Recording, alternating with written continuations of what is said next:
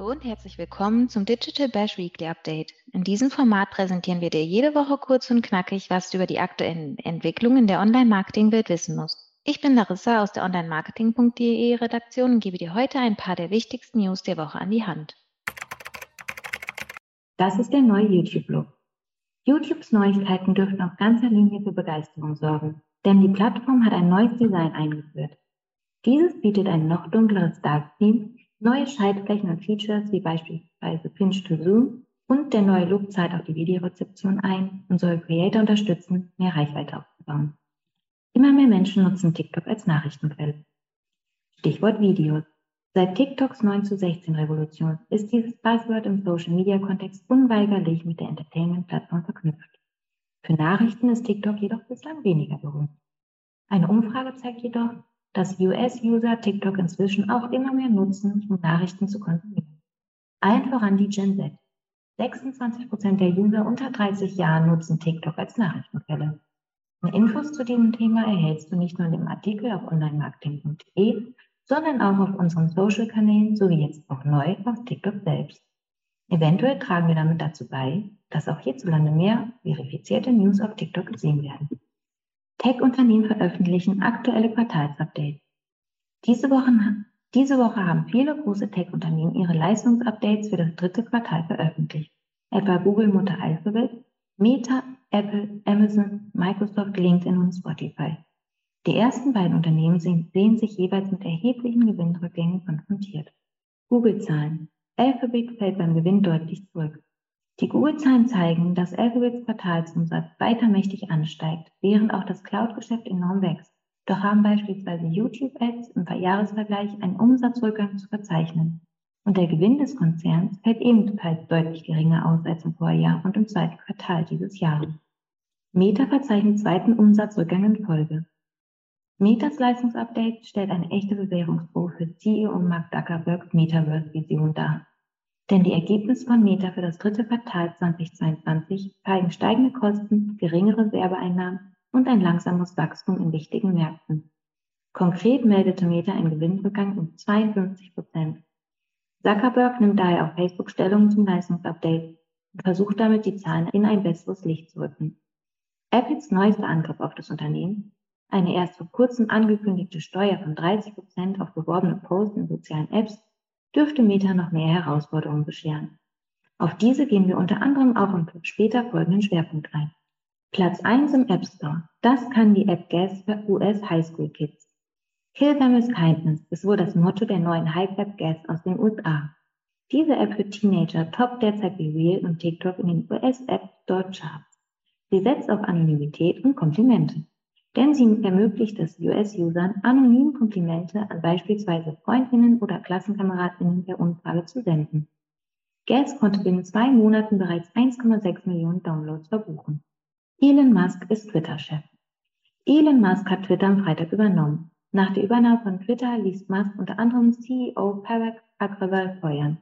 Seine Rolle wird der Tesla-Chef selbst übernehmen. Er selbst bezeichnet sich auf der Plattform bereits als Chief Twit, Musk plant Berichten zufolge auch lebenslang gesperrte Accounts wieder freizuschalten. Schwerpunkt. In unserem Schwerpunkt geht es um Apple, denn der Technologiekonzern hat diese Woche gleich mit zwei Neuigkeiten für Aufruhr gesorgt. Apple erhöht Kosten für Streamingdienste deutlich. Obwohl Apples Umsätze und Gewinne im dritten Quartal gestiegen sind, hat das Unternehmen diese Woche NutzerInnen von Apple TV, One und Music eröffnet, dass sie für die Streamingdienste künftig tiefer in die Tasche greifen müssen. Denn die monatlichen Kosten für Apple TV und Co. werden auch aufgrund gestiegener Lizenzkosten angepasst. Besonders der Zuschlag beim Streamingdienst Apple TV fällt ins Gewicht. Für dieses Abonnement müssen User in Deutschland künftig 6,99 Euro monatlich statt wie bisher 4,99 Euro zahlen. In den USA fallen die Preissteigerungen ähnlich aus. Dort hat der Tech-Konzern erstmals die Kosten für die Streaming-Dienste erhöht. Als Ursache für die deutlich höheren Kosten, die bereits auf Apple-Seiten angegeben werden, nennt der Konzern gestiegene Lizenzgebühren. Zudem habe man Apple TV mit einem vergleichsweise geringen Monatspreis eingeführt. Eine Preiserhöhung für monatliche Abonnements im Streaming-Bereich ist in den vergangenen Monaten und Jahren bei vielen AnbieterInnen gang und gäbe gewesen. Kürzlich kündigte beispielsweise Disney eine deutliche Preiserhöhung für den Streamingdienst Disney Plus an. Die Musikstreaming-Plattform Spotify wiederum zog im vergangenen Jahr die Preise merklich an. Wenn du Apples Abonnements nutzt, wirst du demnächst über den Preisanstieg informiert werden. Apple zeigt jetzt mehr Werbung im App Store an. Und noch eine Apple News sorgte für Kritik, und zwar von Seiten der App-BetreiberInnen. Advertiser dürften sich entgegen über die Neuigkeit, dass Apple jetzt mehr Werbung im App Store zeigt, freuen. Laut einer E-Mail, die Apple an EntwicklerInnen schickte, können Werbetreibende erstmals im Bereich des Today-Tabs ihre Anzeige platzieren. Bis dato hatte Apple dort nur eigens kuratierte Inhalte vorgeschlagen. Für eine Ad in diesem Bereich wird eine Produktseite herangezogen, die Advertiser im Bereich App Store Connect erstellen müssen. Diese müssen mindestens vier Fotos im Porträtformat oder fünf Fotos im Landscape-Format beinhalten. Das Team der Apple Search Ads wird die Werbeanzeige dann prüfen und gegebenenfalls freigeben. Wird eine Ad im App Store angezeigt, ist sie durch eine farbliche Hinterlegung in hellblau oder pastellgrün zum Beispiel, sowie das blaue Icon mit dem Schriftzug Ad klar zu erkennen. Im Bereich der App Listings können Anzeigen der Sektion You might also like, die unter den angeführten Apps erscheint, integriert werden. Das stellt für Advertiser eine spannende Option dar, dürfte für die App-BetreiberInnen aber befremdlich sein. Immerhin können Konkurrenz-Apps im Umfeld ähnlicher Apps für sich werben. Der Tech-Konzern könnte auch außerhalb des App Stores auf mehr und neue Integrationen von Ads setzen, um den Umsatz zu maximieren. Mit Werbung im Bereich Apple Maps wurde bereits experimentiert. Apple-Experte Mark Gurman spekulierte zuletzt sogar, dass Apple Werbung in Podcasts zu Apple TV und in weitere beliebte Dienste bringen könnte. Immerhin sei es das Ziel von CFO Luca Maestri, die Werbeeinkünfte im kommenden Jahr zu verdoppeln. In diesem Kontext arbeitet Apple allem Anschein nach auch am Aufbau einer eigenen Demand-Side-Plattform. Die Vermutung, dass Apple also künftig noch mehr Bereiche aus den eigenen Diensten nutzen wird, um sie in wertvolle Werbeinventare umzuwandeln, liegt nahe. App Store Tags verärgert Meta. In diesem Kontext ist es nicht verwunderlich, dass auch die sogenannte App Store Tag Apples für zusätzliche Einnahmen sorgen soll.